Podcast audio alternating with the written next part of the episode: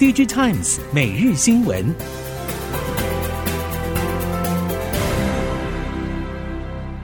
听众朋友们好，欢迎收听 DigiTimes 每日新闻，我是翁方月，现在为您提供今天的科技产业新闻重点。首先带您关心。华为从先前和中兴合作的新款手机 SoC 问世之后，近日华为又在中国市场推出搭载自家 PC 处理器的新款笔电，号称采用先进的五纳米制程打造。而 NVIDIA 执行长黄仁勋更在造访新加坡时坦言，华为是 NVIDIA 在中国市场的强大竞争对手。但 IC 设计业界人士坦言，华为海思的设计能力和技术累积的确是相当强大，但在制造端加诸的限制，注定华为没有机会在先进制成产品和国际业者竞争。超维正式推出 MI 三百系列加速器，将先进封装和小晶片技术推向极限，被视为是超维对 NVIDIA 人工智慧运算主导地位的最大挑战。但超维执行长苏泽丰表示，超维不认为自身需要击败 NVIDIA 才能在市场上取得好成绩。苏姿丰表示，显然，NVIDIA 现在占据 AI 晶片市场的绝大多数，但相信 AI 晶片市场规模到二零二七年可能会超过四千亿美元，超微可以从中分食一杯羹。随着上游机体原厂调配供给产出，业界看好明年 DDR5 将成为市场主流。机体模组厂品安受惠于一线大厂释出高阶代工订单，DDR5 从今年第四季起供货比重快速成长，预期机体产业已经度过最辛苦的阶段，明年可以期待满载加班生产的表现。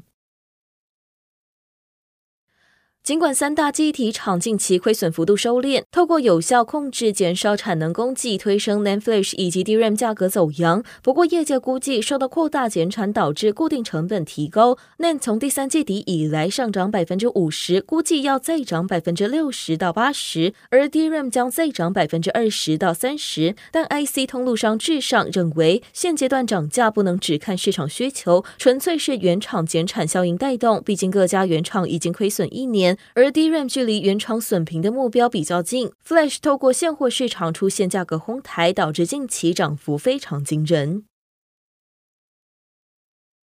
半导体供应链与总体经济环境高度相关，国际通膨和美国升息等因素影响终端需求。不过，从今年下半起，下游库存已经逐渐去化到合理水位，因此预期明年相对今年能逐步好转。值得留意的是，国科会订定国家核心关键技术认定办法，在今年四月生效。而针对近期公告二十二项技术管制清单，产业人士认为，目前政府是把规矩先列出来，给业者警惕与方向，细节部分还不清楚。不过目前看来，主要是针对设备商而非制造端，但台湾切入相关技术的设备商不多，后续影响还有待观察。中国车市全年维持成长态势，尤其电动车需求更是有增无减。许多零组件业者在今年上半就表明将迎来有史以来最好的下半年，包括智深科在内等业者都认为新能源车市场还处于爆发成长期，将有助于未来宝格华纳。博世、德国大陆集团、采埃孚等 Tier One 以及特斯拉等在新能源车和电动车关键零组件拉货力道表现持续上扬，并且进一步带动包含智胜科在内的零组件业者出货。全球景气低迷，虽然 LED 供应链在今年陷入衰退低潮，但面临转型考验的 LED 业者一同转向车用市场布局。无论是车载背光或车用照明，陆续传来捷报。根据估计，全球前三大车用 LED 供应商的合计市占率超过六成，而台系 LED 厂的车用 LED 营收比重还在起步阶段。过去营收基期以及市占率较低，逐步拓展市占版图将带来正向成长动能，成为台系 LED 厂营运转型的重要推力。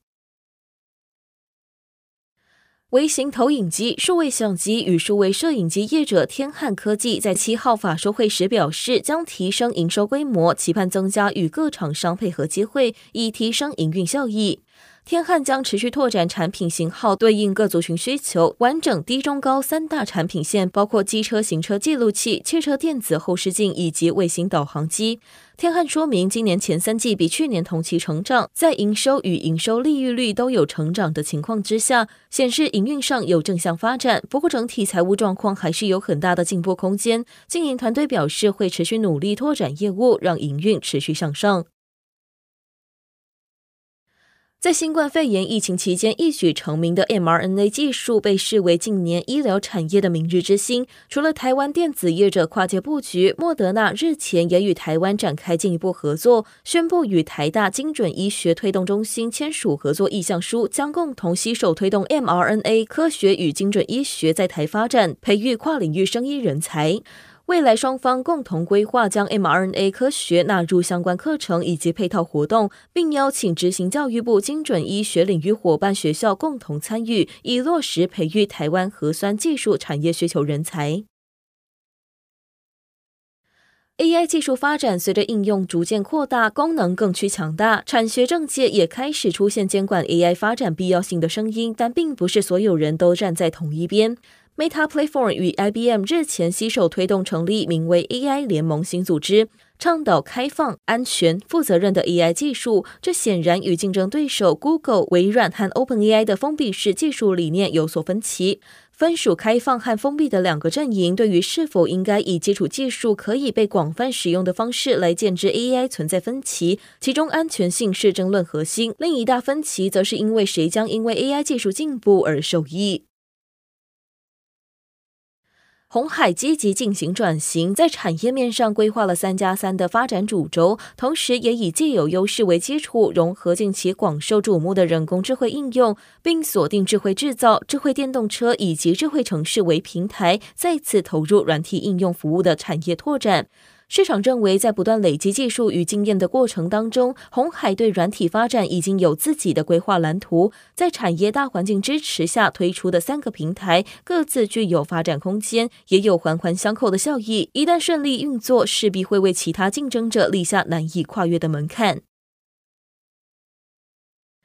群众光电拓展营运转型，多方齐发，自主开发的自动感应结账智慧购物车导入 Fami Super 东森一号店正式亮相。AI 智慧科技超市共有四大亮点，包括结账免排队、双面轻薄一体成型自助结账机、生成式 AI 透明显示九促客服。透过人脸辨识搭配 AM Mini LED 曲面广告显示器，总经理杨柱祥表示，将陆续在连锁便利商店场域验证，预计明年将进军日本市场，抢攻欧美超市量贩体系结账购物车大饼。